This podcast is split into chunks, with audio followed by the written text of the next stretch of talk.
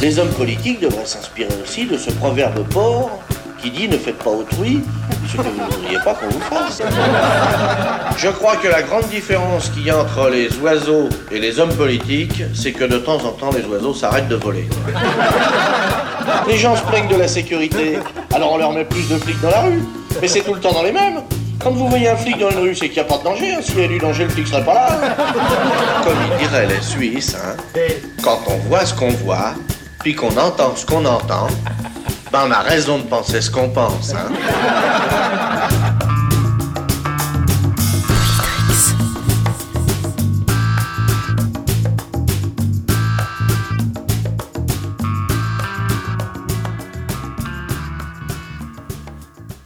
Bonjour à toutes et à tous. Au sommaire aujourd'hui, Clémentine abordera l'échéance présidentielle de 2022 en réfléchissant, en réfléchissant sur la place de Marine Le Pen au sein de son parti. Moïse aura une approche sur la rhétorique de l'extrême droite, autrement dit les phrases que ces mouvements utilisent en France et ailleurs pour convaincre. Zach nous parlera de Génération Identitaire, un groupuscule d'extrême droite qui a récemment fait parler de lui. Romain donnera la parole à une militante des Patriotes 35, le nouveau mouvement de Florian Philippot, ancien numéro 2 du Rassemblement national. On observera comment une personne peu sensible aux idées de l'extrême droite se retrouve à soutenir un ténor de la droite nationaliste. Enfin, Mélie nous présentera Action française, un autre mouvement d'extrême droite, en rappelant leur histoire, leur impact et leurs actions actuelles. J'ai affaire à deux mégères qui se crêpent les chignons et quand j'essaye de parler, on me coupe la parole. C'est vous qui faites cette interview à la noix, c'est pas moi. C'est pas à moi de suivre le fil de ce que vous racontez. N'en rajoutez pas, c'est pas le moment. Va te faire voir.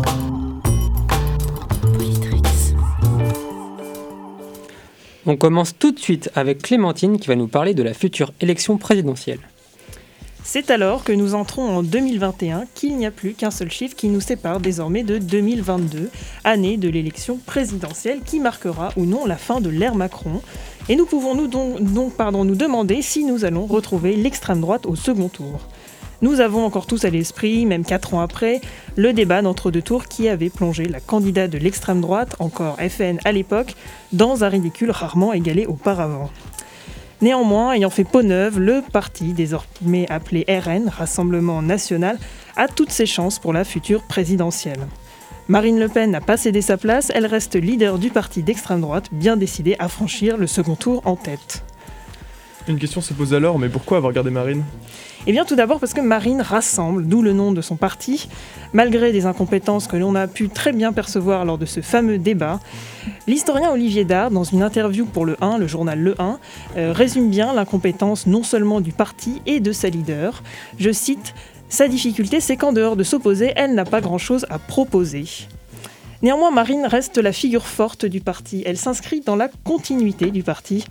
Une continuité parfois un peu embarrassante, elle porte quand même le nom de son père. Euh, bon, alors moi aussi je porte le nom de mon père, mais moi mon père il n'a pas dit que, pour régler l'immigration, bah, euh, Ebola c'était quand même une, bonne solution.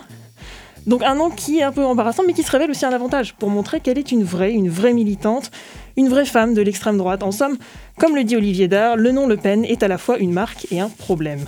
Et puis gardons Marine parce qu'à et quoi bon mettre un Philippot en cravate qui sort de l'ENA quand notre cible concerne une France qui rejette les énarques, ceux auxquels soi-disant on ne comprend rien et qui ne nous comprennent pas. Ce serait contradictoire pour un parti qui défend le peuple contre les élites que de mettre à sa tête un homme ou une femme issu de l'élite. Cela dit, Marine Le Pen est tout de même avocate de formation, mais elle semble euh, conserver une certaine proximité avec le entre petit peuple, aimer les mêmes choses, parler comme eux, même si cela est peut-être un peu fake sur bien des aspects. En somme, elle joue un petit peu au CSP-. Bon alors pour revenir à Philippot, la question ne se pose plus de toute façon. Il a senti la vague dévastatrice du débat de 2017 et n'avait plus trop envie de traîner avec des bolos. Il a quitté la bande à Marine et a fondé son propre parti, les Patriotes. Preuve d'une amitié forte entre nos deux petits chérubins. Cela dit, ne vous inquiétez pas, ils en ont trouvé un autre au RN, un bien sapé et propre sur lui, qui répète Nous devons réguler les flux migratoires, c'est-à-dire demi-tour les migrants en langage, en langage euh, Rassemblement national. Mais qui ça peut bien être? Eh bien, c'est notre Jordan Bardella national, enfin Rassemblement national. Euh, mais la grande question demeure que pouvons-nous attendre du Rassemblement national à la présidentielle 2022 eh bien, pour Robert Ménard, notre maire de Béziers, Le Pen, c'est l'assurance pour Macron d'être élu en 2022. Et est-ce qu'il y aura toujours une réaction anti-marine au deuxième tour?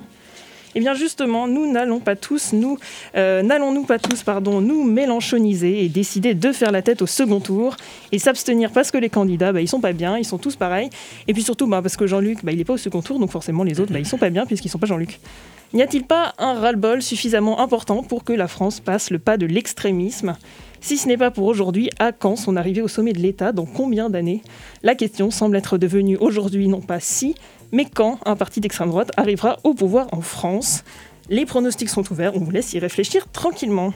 Mais alors, comment l'extrême droite pourrait remporter l'élection présidentielle de 2022 Eh bien, potentiellement en dépréciant la gestion de la crise sanitaire. Voilà un sujet tout trouvé pour notre petite Marine. Pas besoin de se taper l'écriture d'un programme cette année. Quoi de plus simple que de critiquer celui qui a essayé de faire quand nous on n'a pas fait? On en revient donc à ce que disait Olivier Dard, critiquer mais pas proposer. Ce sera cependant euh, l'argument facile de bien des partis durant la présidentielle. À voir néanmoins comment la nouvelle étiquette du parti aura modifié le fond des programmes. N'y a-t-il que le nom qui est changé? Peut-être allons-nous être sur les fesses en voyant un programme flambant neuf, et nous serons bien obligés d'abandonner notre rhétorique habituelle, qui consiste à dire Ah bah de toute façon, vous faites que critiquer, mais ce que vous proposez comme d'habitude, c'est de la poudre de perlimpinpin. Donc la crise sanitaire jouera un rôle primordial dans les débats présidentiels? La crise du Covid, épisode marquant du quinquennat de M. Macron, jouera donc nécessairement dans le jugement de sa présidence. Ce sera l'évaluation de la gestion de la crise par les Français qui sera décisive. Emmanuel Macron sera-t-il le premier président depuis Chirac à effectuer un deuxième mandat? Les pronostics sont également ouverts à gagner une reconnaissance éternelle et un maximum de retweets. Vous allez pouvoir épingler ce tweet de prédiction sur votre profil et vous pavaner pendant des années en disant je l'avais bien dit. La crise serait-elle le terrain fertile à des mouvements extrémistes? Eh bien, on peut se demander si l'extrême droite serait comme le communisme, selon la formule de Georges Kennan, un parasite qui se développe sur des tissus malades. Demandons donc à Michel Vinoc de nous éclairer un petit peu sur ce point-là. Alors voilà ce qu'en dit Michel. Aux vaincus, aux déçus, aux victimes des mutations inéluctables ou des accidents de l'histoire, les extrémistes offrent leurs explications et formulent leurs solutions. Le petit noyau dur s'arrondit lors d'un mouvement protestataire qui gonfle ses rangs et regonfle son enthousiasme. Reste à savoir si nous pouvons considérer la crise sanitaire comme un accident de l'histoire capable de faire exploser les chiffres de l'extrême droite à la future présidentielle qui se rapproche de plus en plus. C'est vous qui soufflez dessus, espèce de montgolfière. Vous avez un problème avec votre cerveau. Be proud of you because you can be do what we want to do. Si en plus il faut faire des efforts pour vous comprendre. Nous sommes en France, on prononce à la française. C'est politique, c'est Politrix.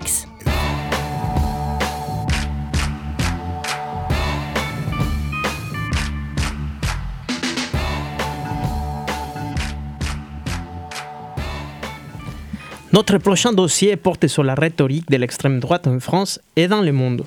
Alors, quand j'ai écrit cette chronique, j'avais envie de partager avec vous, chers auditeurs, des phrases prononcées par des personnages de la droite de la droite, pour qu'on puisse constater les ressemblances d'ici d'ailleurs et tout au long de l'histoire. Eh bien, on va commencer pour deux phrases bleu, blanc, rouge. La première, 2 millions de chômeurs, 2 millions de migrants sont trop. La France et les Français d'abord. La deuxième, alto chômage, le travail aux Français. Voilà des slogans avec lesquels M. Jean-Marie Le Pen a fait des scores historiques en France dans les années 80. C'était la rhétorique du Front National pour montrer les dangers de l'immigration. Et ce genre de formule permettait au Front National de draguer les classes populaires tout en, préservant son côté anticommuniste. Cependant, n'oublions pas que le 4 janvier de 1980, Jean-Marie Le Pen fut inculpé pour incitation à la discrimination. Malheureusement, la rhétorique de la droite de la droite en France n'a pas beaucoup changé depuis. Marine Le Pen utilisait lors de la dernière campagne présidentielle des éléments de langage comme invasion, crise migratoire, explosion, submersion, immigration massive, villes assiégées ou encore grand remplacement. La formule est basique. Il s'agit de jouer la carte du nationalisme et d'utiliser un des sentiments les plus profonds de l'être humain, la peur de l'autre. Cette recette se répète partout dans le monde. Regardons par exemple la manière dans laquelle l'ex-président, le tout récent ex-président des États-Unis, Donald Trump, disait les Mexicains. Quand les Mexicains voient ces gens, ils ne voient pas les meilleurs. Ils ne voient pas des gens comme vous ils envoient des gens qui ont beaucoup de problèmes et ils ramènent leurs problèmes avec eux. Ils ramènent des drogues, ils ramènent du crime, c'est des violeurs. Monsieur Donald Trump a promis de faire un mur pour empêcher les migrants mexicains d'entrer. De plus, il a juré que ce serait le Mexique qui paierait. Finalement, il parlait de rendre sa grandeur à l'Amérique, souvent avec sa fameuse phrase Make America Great Again. En Angleterre, lors du Brexit, les arguments étaient là aussi similaires. Il s'agissait de pointer du doigt le manque de contrôle dans les frontières et la migration que ça provoquait. Des migrants provenant euh, de Syrie ou d'Afrique, mais aussi des migrants européens, dont français, le courant. Les slogans des, des de ceux qui ont voté pour quitter l'Union européenne, étaient Take our borders back, qui veut dire récupérons nos frontières, et aussi Take back control, récupérons les contrôles. C'est intéressant de faire noter que dans ces deux derniers exemples, euh, il y a beaucoup de ressemblances.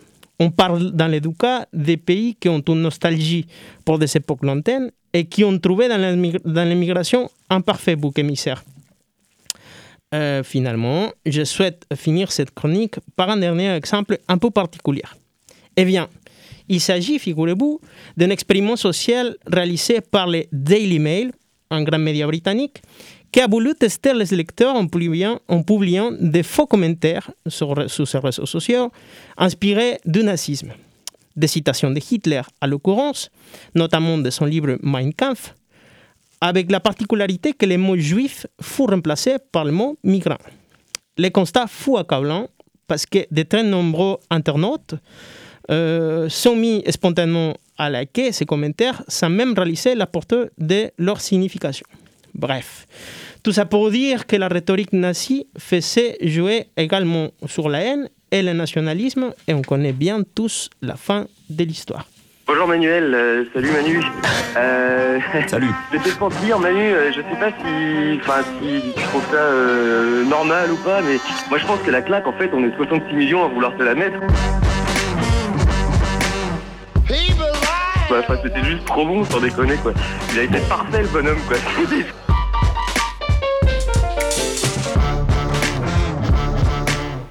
Pour étayer tout ce qu'on a dit là, Romain a décidé de nous partager une interview réalisée lors de la Manif pour tous, contre-manif pro-LGBT et soutien aux raveurs. Une, une, rencontre inopinée et inattendue. Et oui, vous connaissez mon insatiable curiosité journalistique, chers amis. Alors, quand j'ai vu un petit groupe de gens un peu plus âgés que la moyenne, restant dans un coin et portant pas ou peu le masque, et arborant tout de même de petites pancartes discrètes, j'y suis allé. Peut-être des complotistes, me suis-je dit. J'ai été surpris, vous allez voir. Bonjour. Je moi je suis pour l'égalité. Bonjour. Je suis euh, journaliste dans une radio universitaire. Je ne connais pas votre mouvement.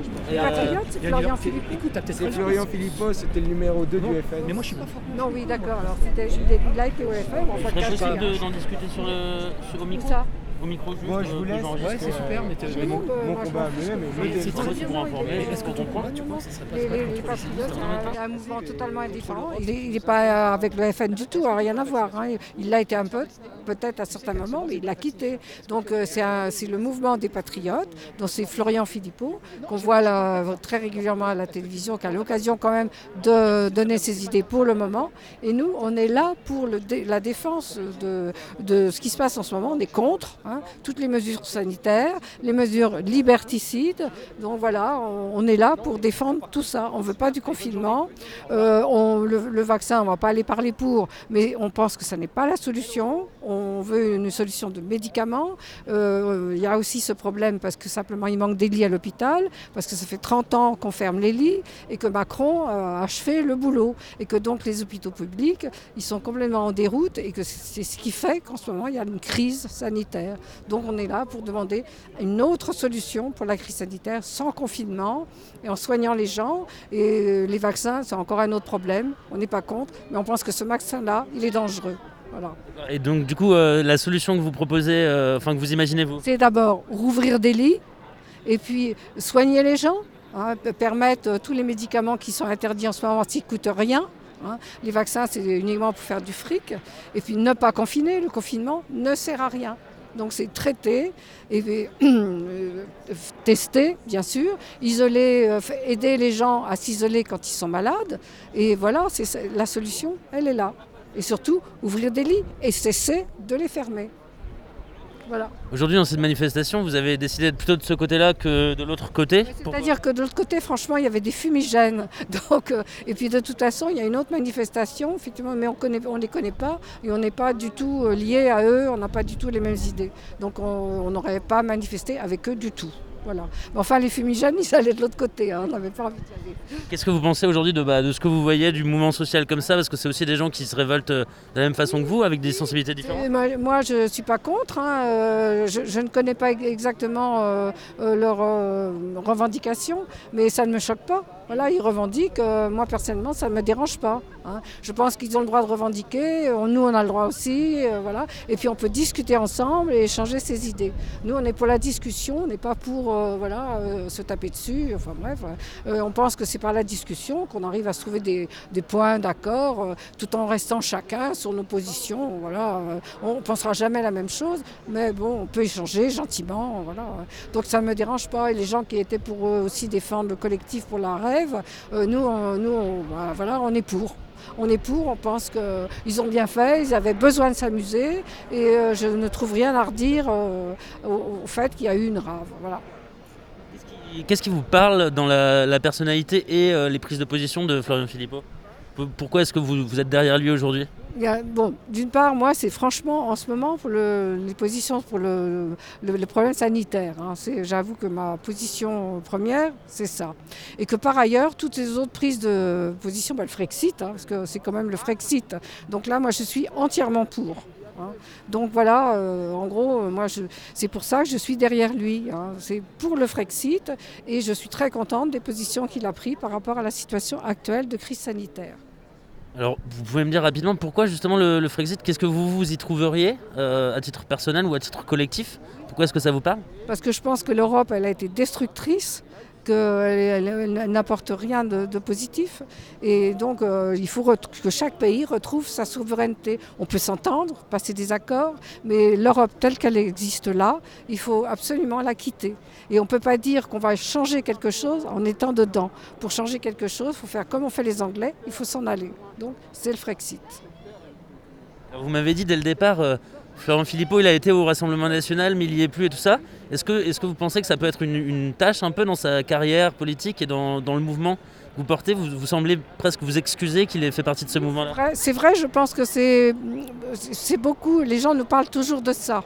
Donc c'est un petit peu dérangeant, c'est vrai, parce que bon, moi, c'est pas du tout euh, ma façon de voir les choses, le Front National. C'est vrai qu'il a été au Front National. Quand il y était, je trouvais qu'il y apportait quelque chose de neuf et qu'effectivement, le Front National évoluait dans un bon sens. Et il en est parti et c'est reparti en arrière pour le Front National. Et il y a surtout que le Front National, il n'est pas pour, euh, pour le Frexit du tout. Et donc, ils sont, on voit ça en ce moment, tout à fait dans le système avec les autres, euh, avec les autres partis politiques. Donc voilà, euh, ben, pour moi, Philippot, il est complètement à part et je lui fais confiance. Je lui fais confiance sur ses positions. Alors, en quelques mots, la, la société dont vous rêveriez, elle ressemblerait à quoi? Plus de liberté, euh, qu'on demande notre avis, euh, qu'il qui ait des référendums euh, et surtout qu'on nous respecte. Parce que la société actuelle euh, macronienne, ce que je trouve d'absolument horrible, c'est le manque de respect vis-à-vis des Français. En fait, on a l'impression qu'on est mal aimé, qu'on n'est pas aimé du tout, qu'ils s'en s'en fichent de nous. Et donc ça, moi, je voudrais surtout en premier le respect, le respect de l'être humain et, un gouvernement plus humain, plus humain. Je pense que c'est surtout ça. Et donc, pour, sur le pays, si on va un peu plus loin, comment est-ce que vous l'imagineriez dans votre idéal? Euh, Comment est-ce que vous aimeriez les interactions humaines? Comment est-ce que vous aimeriez que ce soit, au-delà d'être contre ce gouvernement, ce que je comprends très bien, mais euh, dans l'idéal, prenons-nous à rêver un peu. Oui, alors rêver, euh, là actuellement c'est un petit peu difficile. On a du mal à rêver. Euh, je, pense que bah, ce que je rêverais, c'est quand même d'une société où on pourrait quand même s'entendre, hein, que chacun donnerait son avis, euh, même, même si ce sont des avis contraires, mais qu'on puisse le donner, accepter que l'autre voilà, ait parfois raison. voilà une société. je reviens toujours à une société plus humaine en fait, et pas une société qui nous sépare. Là en ce moment, ça nous sépare. Mais même euh, au sujet du sanitaire, il y a les pour-vaccins, il y a les contre-vaccins, euh, c'est quasiment la guerre. hein. Donc, voilà, ce que j'aimerais, c'est qu'une société beaucoup moins égoïste, plus solidaire. Enfin voilà.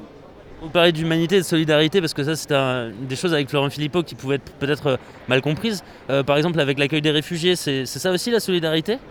Oui, d'accord. Alors, bon, moi, je ne suis pas contre accueillir des, étrangers, mais d'abord, on, a des gens issus d'autres euh, sociétés que la, nôtre, hein, dans le parti.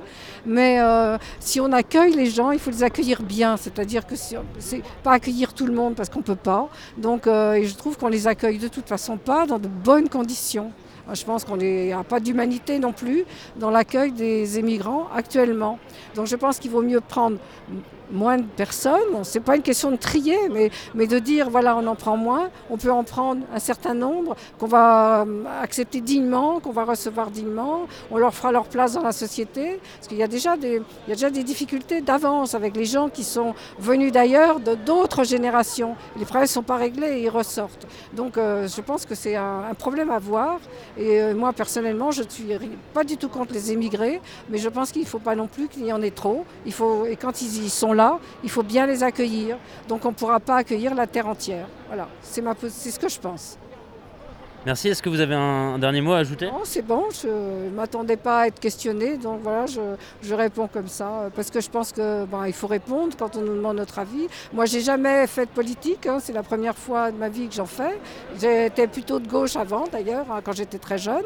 Et puis, euh, bon, là, je me suis engagée parce que sur la crise, hein, mais j'accepte aussi euh, le reste, c'est-à-dire que voilà, j'affinerai mes positions au fur et à mesure euh, du temps, si j'en ai.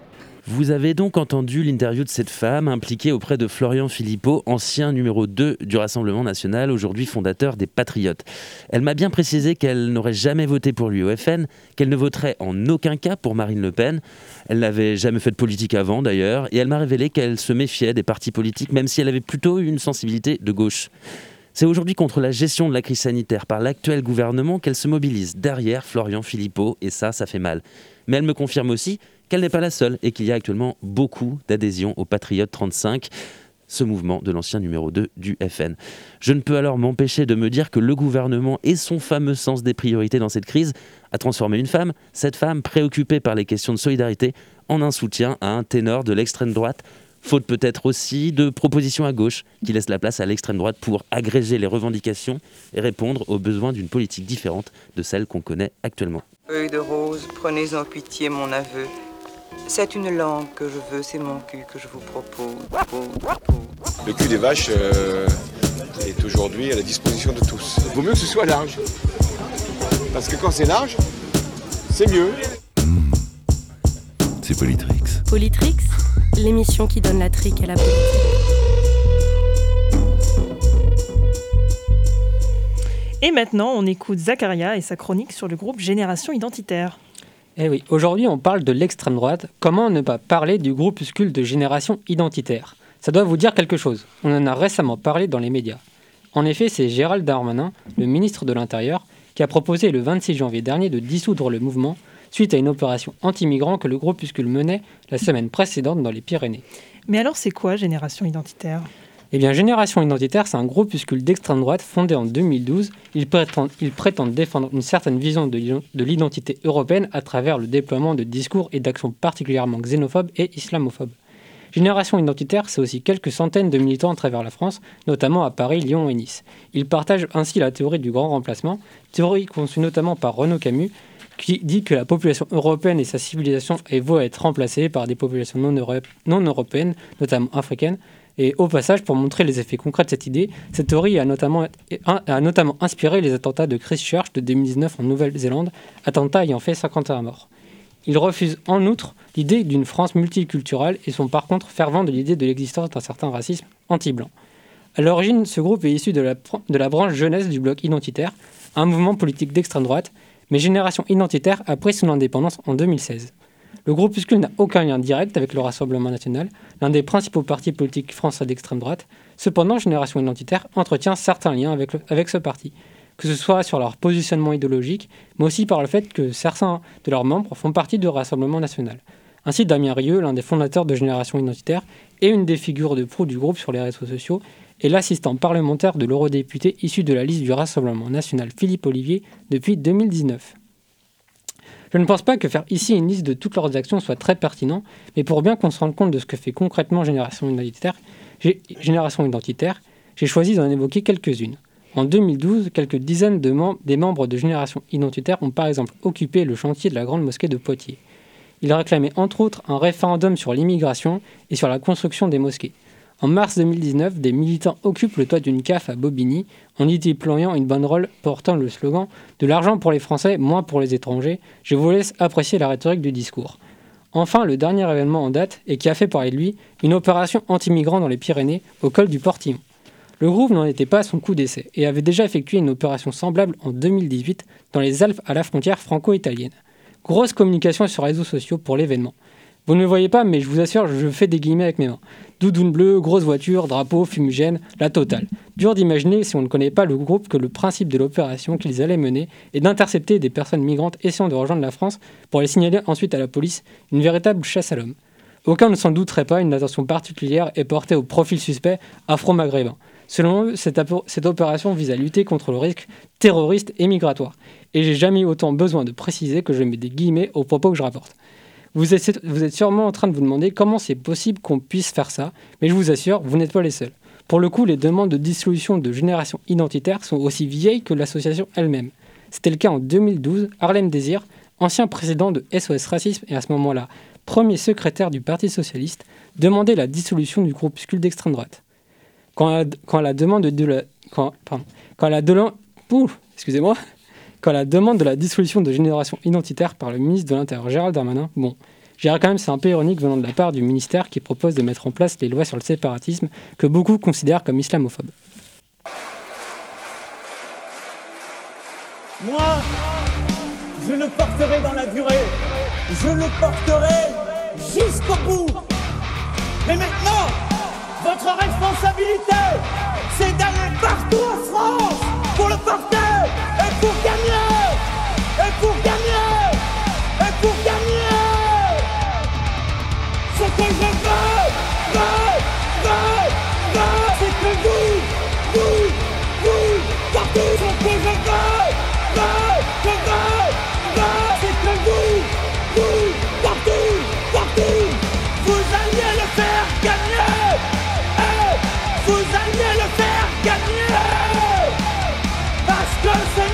Parce que c'est notre projet Vive la République Vive la France Après avoir parlé de génération identitaire, on va maintenant parler d'un autre groupuscule d'extrême droite qui est Action française.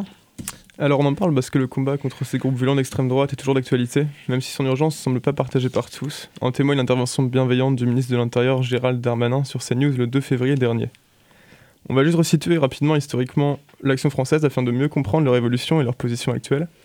Il faut savoir que l'action française se revendique comme un mouvement politique nationaliste et royaliste. Elle a été créée à la fin du 19e siècle par Maurice Pugeot et Henri Vaugeois en réaction à l'affaire Dreyfus. Ces deux hommes, qui sont déjà profondément nationalistes et antisémites, deviennent plus royalistes sous l'influence de Charles Maurras. Je vais pas m'attarder sur les créateurs parce qu'il y aurait beaucoup à dire et à étudier. Bref, ils créent donc l'Action française qui prend au début la forme d'une revue bimensuelle, puis ensuite quotidienne. La position pro-vichiste du mouvement après la défaite de 1940 divisera un peu leurs militants, et la revue dénoncera violemment la résistance intérieure et la France libre organisée depuis Londres. Le quotidien est donc interdit en 1944, Maurras et Vaugeois sont condamnés pour intelligence avec l'ennemi. Mais dès 1947, l'Action française revient à travers le journal Aspect de la France. À la fin du XXe siècle, le journal prend le nom d'Action française 2000 et le mouvement politique reprend son nom originel que l'on connaît aujourd'hui. Après ce rapide point d'histoire, on va vous parler de leurs actions et fonctionnements actuels, et tâcher de saisir le danger qu'ils représentent. D'abord, il faut savoir que comme la plupart des groupuscules d'extrême droite, ils sont implantés dans la majeure partie des grandes villes françaises. Leurs actions vont du, collège, collage d'affiches au forçage violent de blocus d'universités. Leurs militants assurent aussi le service d'ordre lors de manifestations ou meetings d'extrême droite. On a pu les voir récemment à Rennes, lors du rassemblement organisé par la Manif pour tous le 30 janvier dernier. Une trentaine de ces militants couvraient la centaine de personnes réunies pour lutter contre le projet de loi bioéthique. Cependant, face à eux se tenait un million de manifestants, qui ont tenu l'esplanade Charles de Gaulle et rendu inaudibles leurs discours nauséabonds, et ce malgré la forte présence policière habituelle. Ils ont aussi tenté de briser un blocus étudiant à Strasbourg le 12 décembre 2019, faisant une blessée. Ils sont également impliqués dans une agression à Tolbiac à Paris en février 2019. Cette attaque envers les occupants du centre universitaire aurait fait 5 blessés. En 2019, toujours, une manifestation de l'action française au Mans termine en attaque à la batte de baseball et à la barre de fer contre des bars réputés de gauche. Sur leurs différents réseaux sociaux, on apprend qu'ils organisent ce qu'ils appellent des week-ends de cohésion, avec des formations physiques autour de la gestion du service d'ordre, qui comprend notamment des cours de boxe, ainsi que des formations intellectuelles via des conférences. Il faut savoir que ces militants sont plutôt jeunes. Par exemple, lors du saccage des bars au Mans, 5 hommes ont été interpellés, ils avaient tous entre 20 et 30 ans. Sur leur page YouTube, on retrouve des interviews d'Alain Soral, du très chrétien Philippe de Villiers. On a aussi le négationniste Yvan Benedetti, qui faisait notamment partie du service d'ordre qui a agressé les journalistes de quotidien lors d'une manif anti-PMA en 2019. Profondément contre la République et la démocratie, pour une rechristianisation de la France et un retour à la monarchie, l'action française est donc logiquement défendue et cautionnée par l'extrême droite, mais aussi plus récemment par le ministre de l'Intérieur. Selon une enquête de Mediapart, Darmanin est un ancien proche de l'action française il a écrit plusieurs articles en 2008 pour une revue liée au groupe.